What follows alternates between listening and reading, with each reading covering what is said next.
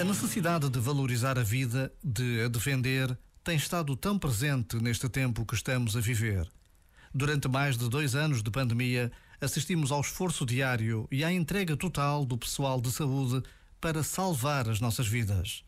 Agora, assistimos à guerra em direto e percebemos como pode ser frágil a vida, como precisamos de proteger a liberdade, a autonomia e a identidade de cada nação. Por vezes, basta a pausa de um minuto para pedirmos a Deus que nos ajude a encontrar caminhos de paz verdadeira, caminhos de vida. Já agora, vale a pena pensar nisto. Este momento está disponível em podcast no site e na.